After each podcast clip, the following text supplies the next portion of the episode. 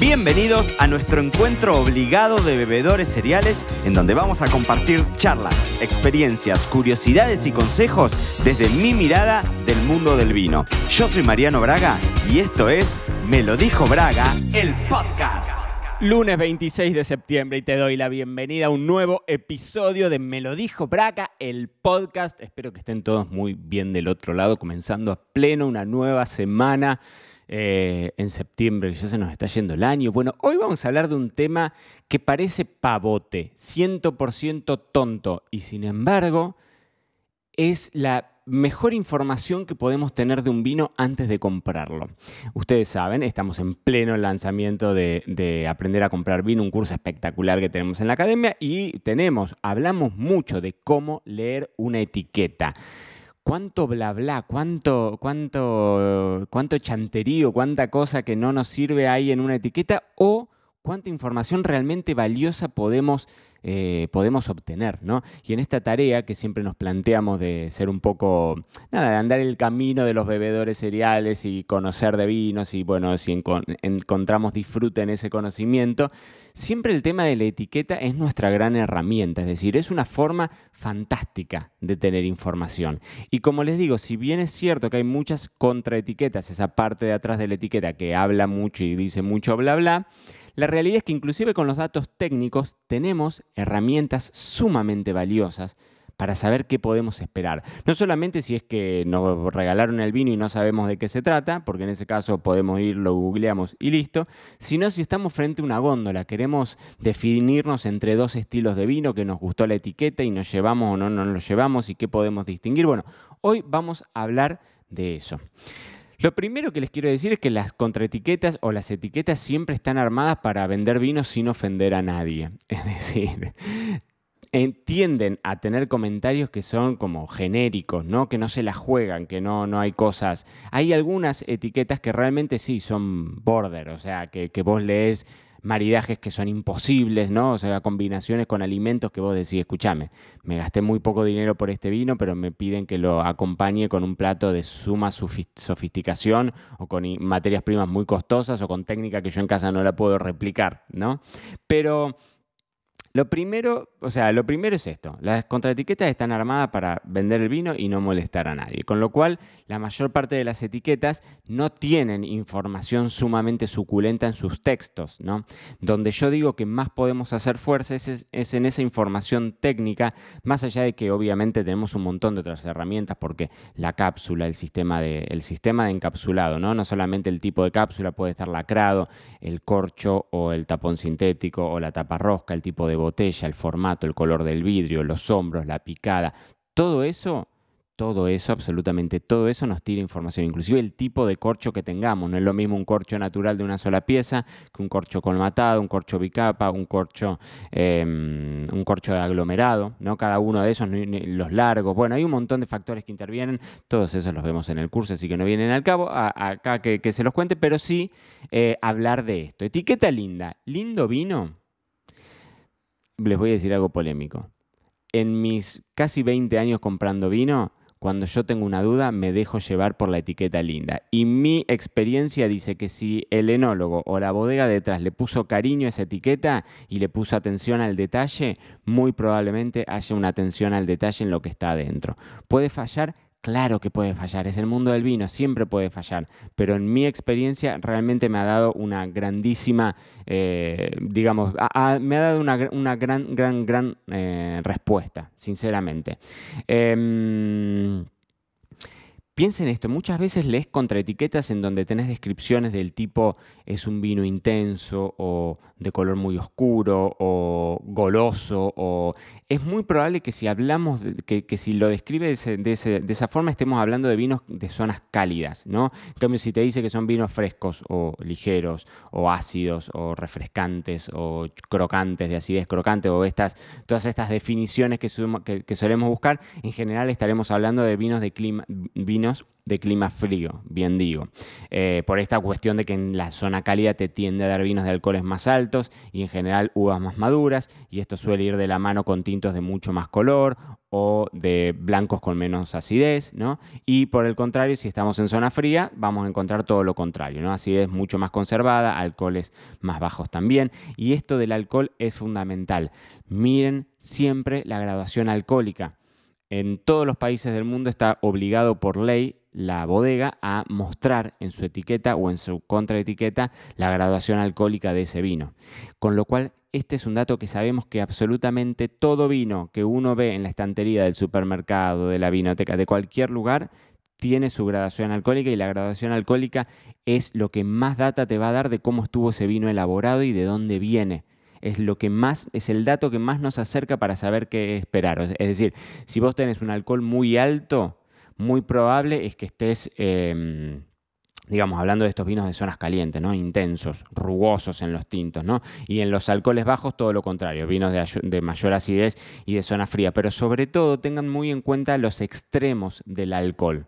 Es decir, cuando vos tenés vinos de más de 15 de alcohol, investigalo, porque puede llegar a ser que sean vinos que tengan un agregado de alcohol, ¿no? como los jereces, los soportos, los madeiras, eh, bueno, todos estos vinos que tienen algún tipo de agregado de encabezado, y eso hace que la enorme mayoría sean dulces. Hay muchos que no. ¿no? bueno, el clásico ejemplo, los vinos de Jerez, los finos, los eh, manzanilla, ¿no? Como vinos extremadamente secos, pero con un agregado de alcohol, ¿no? Pero entonces siempre estudien esto, los extremos del alcohol, cuando tienen más de 15 grados y por el otro lado también, si tienen alcoholes muy bajos, si tienen menos de 10 grados, por ejemplo, menos de 9, dependiendo en la región en la que estemos, también préstenle atención, ¿por Porque muchas veces se corta la fermentación con frío para dejar ese azúcar residual, o sea, ese azúcar que la levadura todavía no terminó de comer y lo dejan ahí eh, digamos, aletargando esa levadura con, a través del frío. Entonces, el resultado va a ser un vino de 8% de alcohol, por ejemplo, con una cantidad extra de azúcar residual que vos no terminaste de, o sea, que vos vas a identificar en tu paladar, pero que la levadura no terminó de comer, ¿no? Otra cuestión súper importante para que miren siempre en las etiquetas tiene que ver con las certificaciones, con los, con los numeritos y con los sellos, los stickers que se ven. No solamente eh, el tema de la crítica de vino, de lo cual también tenemos una lección en aprender a comprar vino, cuánto influye eso y demás, y, y decimos que influye, que está bueno, que es un factor decisor, pero que por el otro lado es caro participar, no todas las bodegas pueden participar, entonces hay mucho vino que, no puede estar ahí, ¿no? Pero presten atención porque hay un montón de otras certificaciones, los vinos veganos, eh, bueno, si son vinos, por ejemplo, aptos para celíaco, que en general el vino a priori, digamos, el vino eh, no, tendría que presentar problemas, pero que, bueno, obviamente yo no soy médico, no me meto ahí. Hay algunos vinos puntualmente que tienen una certificación que dice que no tiene, o sea, que es apto para celíacos, lo mismo que pasa si son vinos con certificaciones veganas, orgánicas, biodinámicas o lo que sea, ¿no? Y otro tema fundamental para mirar, pero ya no me voy a meter en ese tema porque eso es bastante más profundo y nuevamente también en el curso hablamos un montón del tema, el tema de la añada. Siempre préstenle atención al año que figura en la etiqueta, que básicamente es la fecha, o sea, el año en el que se cosecharon las uvas que dieron origen a ese vino. Si vos ves un vino que no tiene fecha de cosecha, muy probablemente sea una mezcla de añadas, que es algo que usualmente se, puede ver y se suele ver bastante en el tema de los vinos espumosos, ¿no? Pero también bodegas chicas a veces no le ponen añadas para no tener que hacer un cambio de etiqueta y tener que actualizarla, eh, o en vinos que se van como, como, que tienen mucha rotación, los vinos más económicos y demás, en líneas generales no tienen añada tampoco porque, bueno, una añada se va superponiendo con la otra y como que nunca termina viendo quiebre de stock el estilo es siempre más o menos el mismo, no hay un cambio en el precio, no hay un... Entonces, nada, no le ponemos eh, añada y sigue. Pero la añada es fundamental, lo mismo que el tema de la madera y todo este tema de reservas, gran reservas, qué significa, las variantes, bueno, eso también muchísimas veces te lo va a decir eh, la, la botella y eso te va a decir, o sea, es muy fácil identificar si un vino tiene barrica o si un vino tiene un sistema alternativo de madera, si es que lees la, la contraetiqueta. Y no te lo voy a contar en este episodio porque tenés que sumarte a aprender a comprar vino. Te dejo acá abajo el link para que, para que lo mires. Es un curso espectacular. Estamos felices, realmente el resultado que, llegamos es, uno dice, yo creo saber cómo comprar vino. Y el otro día, el fin de semana, hicimos una trivia en, en, Instagram, arroba Mariano ok, y siempre hacemos, ¿no? Todos los fines de semana, hace muchos años, hace muchísimos años, hacemos todos los fines de semana una... Mm, una trivia en, Instagram, en las historias de Instagram, y era un especial de aprender a comprar vino. Y claro, las preguntas eran eh, preguntas que tienen que ver con esta experiencia mía acumulada de tantos años comprando vinos, para mí, para otros y demás, y, fue históricamente la que peores eh, respuestas se ha dado. Entonces, había un montón que me decían y me dicen, pero, no sé, reserva en Argentina no significa que el vino haya tenido contacto con madera. ¿Estás seguro? Me decían. Sí, sí, en Argentina vos podés tener un vino reserva que no tiene nada de madera. Por ley, vos podés ponerle reserva a un vino que en su vida vio ningún sistema de madera, ni la barrica, ni ningún sistema alternativo. Entonces había un montón de estas cosas que uno no sabe y que quizás estaba haciendo compras sesgadas o pensando cosas que cree que sabe, pero que después con, el conocimiento uno las termina puliendo. Así que eh, nada, fue divertido porque uno son temas que vos decís, bueno, pero yo sé comprar vino, ¿no? Y siempre se puede, obviamente, yo también, todos estamos dentro de un, camino. Bueno, en definitiva, el miércoles estén ahí atentos, tenemos una entrevista espectacular y estén atentos porque esta semana tengo una gran, grandísima noticia. Creo que mañana martes lo, vamos a lanzar. Tengo una grandísima noticia para compartir con ustedes y que mucho tiene que ver esta comunidad hermosa que creamos acá en el podcast también. Eh, no les voy a contar mucho más. Estén atentos, se meten en las redes, ustedes saben que me encuentran fácil y si no, ya el miércoles van a tener ahí un, insight y el viernes en Braga vamos a hablar 100% del tema. Así que, queridísimos bebedores cereales, gracias por haber estado ahí del otro lado. Nos encontramos el miércoles en otro episodio de Me lo dijo Braga, el podcast.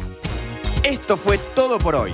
No te olvides suscribirte para no perderte nada y que sigamos construyendo juntos la mayor comunidad de bebedores cereales de habla hispana.